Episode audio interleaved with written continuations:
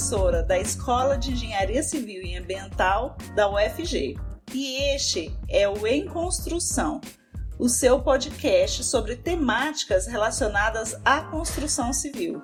Um projeto capitaneado pela Liga Acadêmica de Construção Civil, a LACOSE, da Universidade Federal de Goiás. Sejam todos bem-vindos. Eu me chamo Gabriela Soares e este é o vigésimo episódio do Em Construção, o seu podcast número 1 um de engenharia e construção civil. Conosco hoje está a engenheira Tatiana Moratti. Ela é professora universitária, mestre em ciências na área de engenharia de construção civil e urbana, com ênfase em tecnologia e gestão da produção na construção civil, pela Escola Politécnica da Universidade de São Paulo, com pós-graduação em logística pelo Centro Universitário da FEI e graduação em engenharia civil pelo Centro Universitário também da FEI. Atuou como coordenadora de curso de pós-graduação em formato EAD na instituição WPOS, sendo o objetivo do curso a capacitação dos profissionais para a realização, para realizar a gestão estratégica de suprimentos em empresas construtoras. Possui experiência em gestão estratégica de suprimentos, atuando como coordenadora e gerente de empresas nacionais e multinacionais, sendo essa experiência relacionada aos seguintes temas: Strategic Sourcing, melhoria de processos, negociação, avaliação de fornecedores, ferramentas de TI e sustentabilidade. Mencionamos um resumo da sua atuação profissional, mas agora vamos deixar um espaço para a nossa convidada se apresentar melhor aos nossos ouvintes e contar um pouco mais sobre a sua formação e experiência profissional. Muito obrigada, Gabriela. Muito obrigada, professora Tatiana, pelo espaço.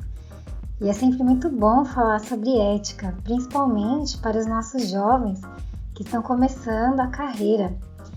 Bom, vocês comentaram sobre a minha formação, mas além desses cursos mais voltados à engenharia, e tem outros também, né? Eu queria só ressaltar que eu fiz uma pós-graduação em psicanálise. E por que, que eu gostaria de ressaltar? Porque lá a gente estudou com uma certa profundidade o termo, o termo ética, né? o conceito de ética. E sob a ótica né, da psicanálise, da psicologia, a ética pode até estar relacionada com o nosso bem-estar físico e mental.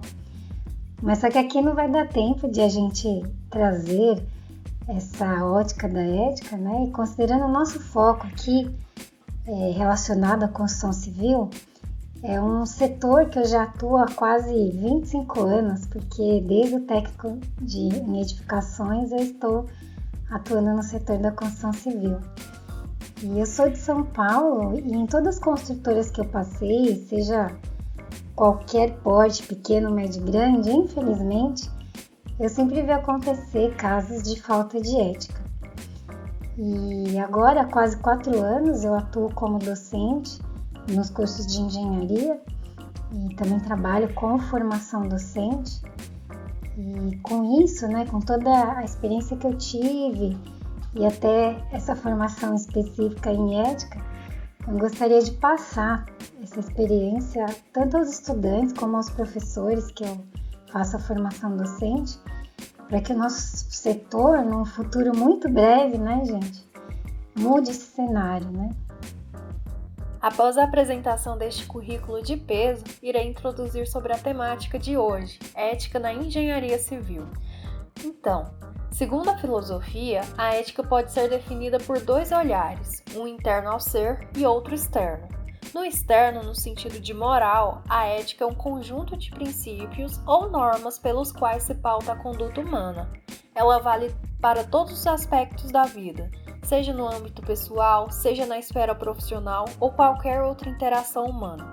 Desse modo, a ética na engenharia é a ciência que também deve acompanhar todas as tomadas de decisões em projetos ou em serviços realizados por profissionais da engenharia expondo com clareza e exatidão os fundamentos e condutas necessárias à prática da profissão, relacionando direitos e deveres correlatos de seus profissionais, regulando assim os relacionamentos entre engenheiro, empregador, clientes, sociedade e meio ambiente. Após essa apresentação feita aí pela Gabriela, né, acaba, nós acabamos dentro do âmbito, né, dentro da construção civil, é, tendo muitas interações, né, muitos momentos onde a ética é colocada à prova, né. E aí então é, mediante a essa questão, eu te pergunto, Tatiana, como as empresas da construção civil podem fazer para que os seus ambientes de trabalho sejam mais éticos e saudáveis? Bom, professora, eu penso que o primeiro passo é estabelecer um código de conduta. Então, como foi mencionado, né, a ética no sentido da moral é esse conjunto de regras, as quais podem ser alteradas ao longo do tempo o que é ético em uma dada cultura ou empresa não é ético para outra. E nós temos vários exemplos a esse respeito, e até mesmo em determinados momentos da civilização foi considerado normal manter as pessoas em regime escravo, e hoje, obviamente, é considerado um crime. Então, por isso que esse primeiro passo é a empresa construtora estabelecer o que é ético para ela, qual é o seu código de ética para que assim ela consiga estabelecer esse ambiente mais ético, segundo a sua ótica, e saudável, né? Que vimos que tem a ver com, com a nossa saúde. Em seguida, na minha opinião também, o próximo passo seria não apenas realizar treinamentos dos colaboradores a respeito desse conteúdo no código de conduta, que nós sabemos que muitas empresas fazem esses treinamentos, mas é, nem sempre eles são tão eficazes. Então, além dos treinamentos, a ideia é que as empresas construtoras consigam conscientizar e engajar os seus colaboradores a praticar esse código de conduta. Porque afinal, de que adianta um documento bem escrito se ele não reflete as práticas reais da empresa? Se não houver essa coerência entre a teoria, o que está escrito lá no código de conduta e a prática, toda a credibilidade desse código vai por água abaixo. Então é necessário alinhar o discurso, né, o que está escrito, o que é falado muitas vezes, ao que é de fato praticado, realizado naquela empresa. E nesse sentido, eu acredito que as empresas da construção civil elas poderiam realizar workshops de conscientização e trazer a definição da ética da Grécia Antiga, né? A Gabriela citou, né? A questão filosófica. O ethos como E minúsculo, né? Que se relaciona com a nossa morada, ou seja, o nosso interior. O ethos, também lá da Grécia Antiga, como E maiúsculo, ele está relacionado à moral, a, ao que já foi dito, né? Essas regras exteriores determinadas pela sociedade. Mas considerando essa ética interna, né, a, a minha morada, a gente pode fazer a seguinte pergunta, né? A gente se sente bem quando a gente faz algo errado? E como fica a nossa consciência, a nossa imagem perante aqueles que admiramos? E quais são as consequências da falta de ética? Muitas vezes a gente pode pensar que não há consequências ruins, né? Eu faço algo, ninguém tá vendo. Mas na verdade, no momento atual que estamos vivendo, cada vez mais eu vejo o apelo à necessidade de sermos éticos. E além disso, as consequências para o nosso interior, né? Ou seja, essa ética interna, ela fica em conflito, não é? Quando fazemos algo errado. Aí a gente acaba inconscientizando, né? Porque é algo feio que a gente não quer ver. E essa inconscientização que pode gerar aí os problemas psíquicos, né?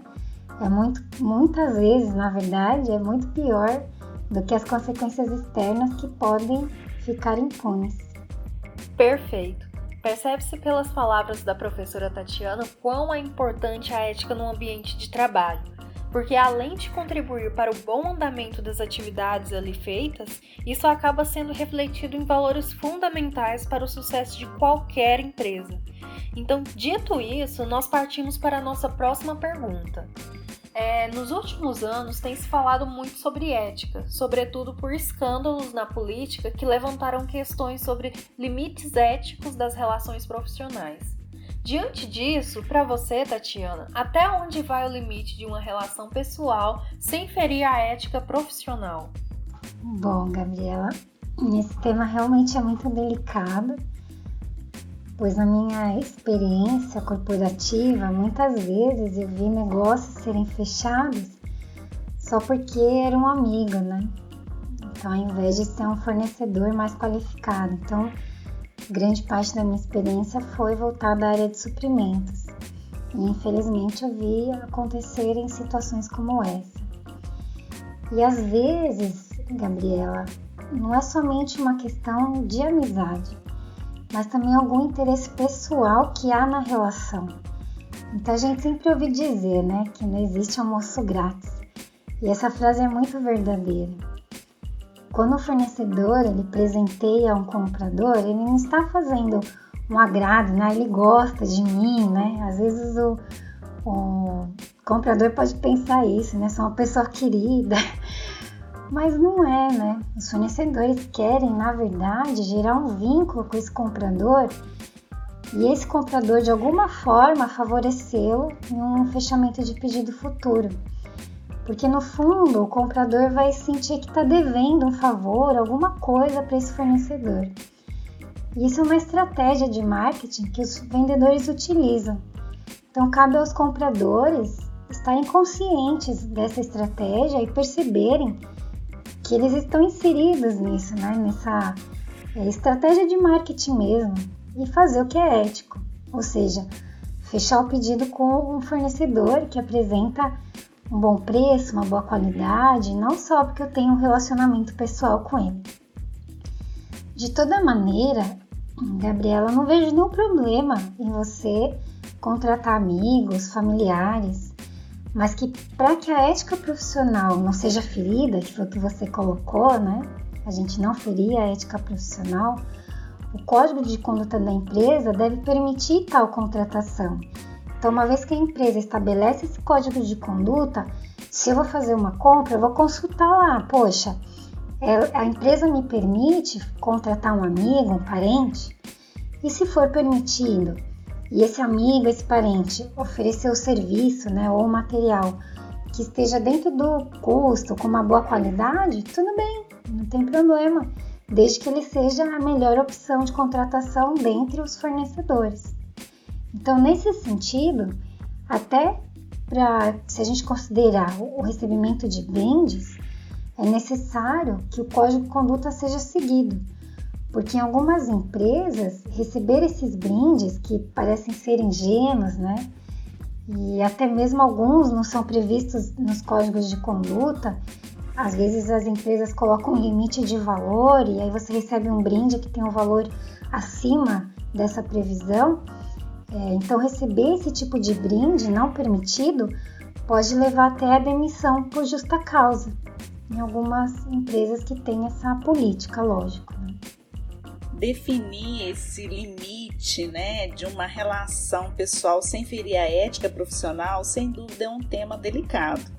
Eu trabalhei muitos anos como auditora e eu vivenciei isso na prática, né? Então é algo que é extremamente importante e algo a ser pensado. É...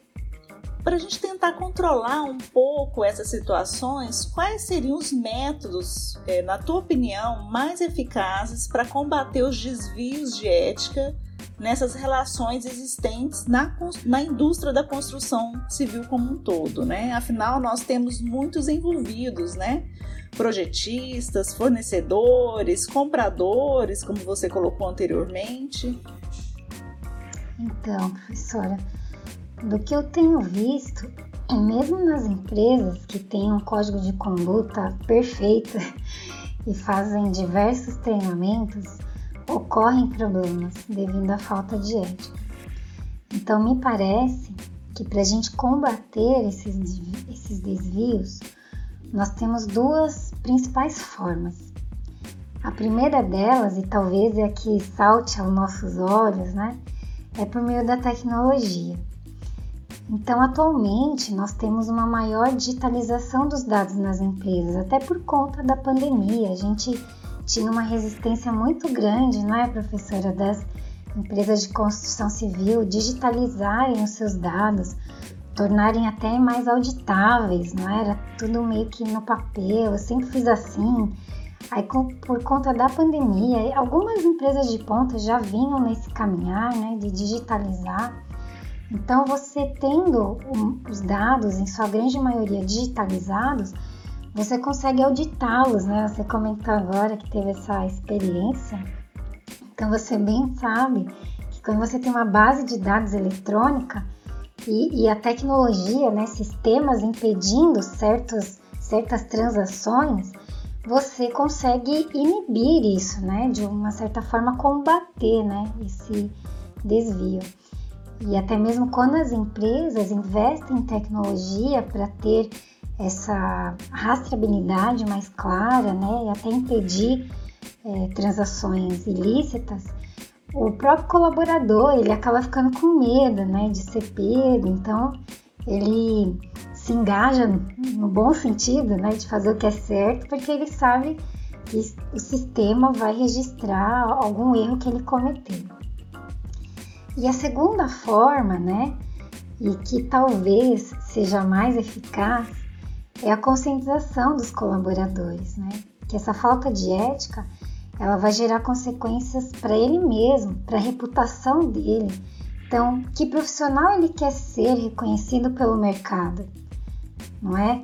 Quando ele falar para os pais dele, para os filhos dele, olha, eu sou um profissional bem sucedido, será que não, se ele fizer algo errado não vai ficar essa mancha na reputação dele, né? Porque o que eu noto, professor, é que mesmo com a tecnologia, e eu já vi isso, com alguns sistemas tidos aí mundialmente como sistemas robustos, eu já vi o ser humano burlar o sistema. Então faz um conchavo, é, sei lá, entre diversos profissionais de algumas áreas e consegue burlar e fraudar, receber pagamentos ilícitos. Então, a tecnologia, ela nos salta aos olhos porque nos parece o meio mais fácil, talvez, mas me parece que essa conscientização né, de cada colaborador, ele perceber que aquilo é errado e as consequências que ele vai ter para o futuro, me parece que é a forma mais eficaz de combater esses desvios, né? Porque se, ela, se a pessoa estiver convencida que não vale a pena ser antiético, ela não vai cometer esse desvio, ela não vai não apenas ter medo, vamos dizer, de ser pego pelo sistema, mas dentro dela ela sabe que não é certo, que não vale a pena, que há consequências. Excelente resposta, professora, e essenciais estes meios mencionados para combater os desvios de ética na construção civil. E agora nós vamos para a nossa última pergunta, e eu gostaria de falar um pouquinho sobre os conflitos de interesses nas empresas, compromisso profissional, interesses econômicos, sustentabilidade, a questão da corrupção e desvalorização profissional, que são algumas das questões a serem enfrentadas dentro da ética profissional. É, diante desse contexto, que conselhos você daria para a próxima geração de engenheiros que enfrentarão esses desafios? Pois é, Gabriela. Esses pontos que você trouxe me fez lembrar o Código de Ética Profissional da Engenharia, elaborado pelo CONFEA. Alguns estudantes acabam se formando na graduação sem saber da existência desse código. E a não observância dos seus artigos pode levar ao cancelamento do registro profissional, que popularmente nós chamamos de CREA, né? mas é o registro profissional no CREA. Né? Então, tentando responder a sua pergunta, e na verdade essa coisa do conselho, né, tem o ditado, né, que se fosse bom a gente não dava, porque é muito da experiência de, pessoal de cada um. Mas, assim, o que eu posso tentar encorajar as futuras gerações é que sempre façam o melhor e o mais correto que está ao seu alcance. Porque é dessa forma, pessoal, que a gente contribui com a sociedade, com a nossa profissão, a nossa atividade diária que entrega valor e ao mesmo tempo nós recebemos de outra pessoa que por meio da sua profissão também gerou algum valor. E se você ver alguém do seu lado fazendo algo errado, E principalmente se essa pessoa for engenheiro, você pode denunciar de forma anônima para o CREA. Você sabia disso? Então, pessoal, não, não se deixe contaminar pelo pensamento que se outro faz, eu também posso fazer. Porque, principalmente, na minha opinião, por conta desse pensamento, que a gente não consegue corrigir esses desvios de ética do nosso setor e até mesmo, no sentido mais amplo, de toda a sociedade. E nós, da construção civil, temos duras consequências a assumir e corrigir, devido a todos os escândalos ocorridos aí recentemente com as construtoras, não somente em relação às propinas, mas também a falta de ética nas decisões nas questões técnicas, na verdade. Né? A falta de ética nas decisões e nas questões técnicas, que não, infelizmente, não são levadas muito a sério, causando acidentes terríveis que nós vemos aí. Então não vamos perpetuar isso, pessoal. Vamos fazer o melhor para a sociedade, para nós mesmos.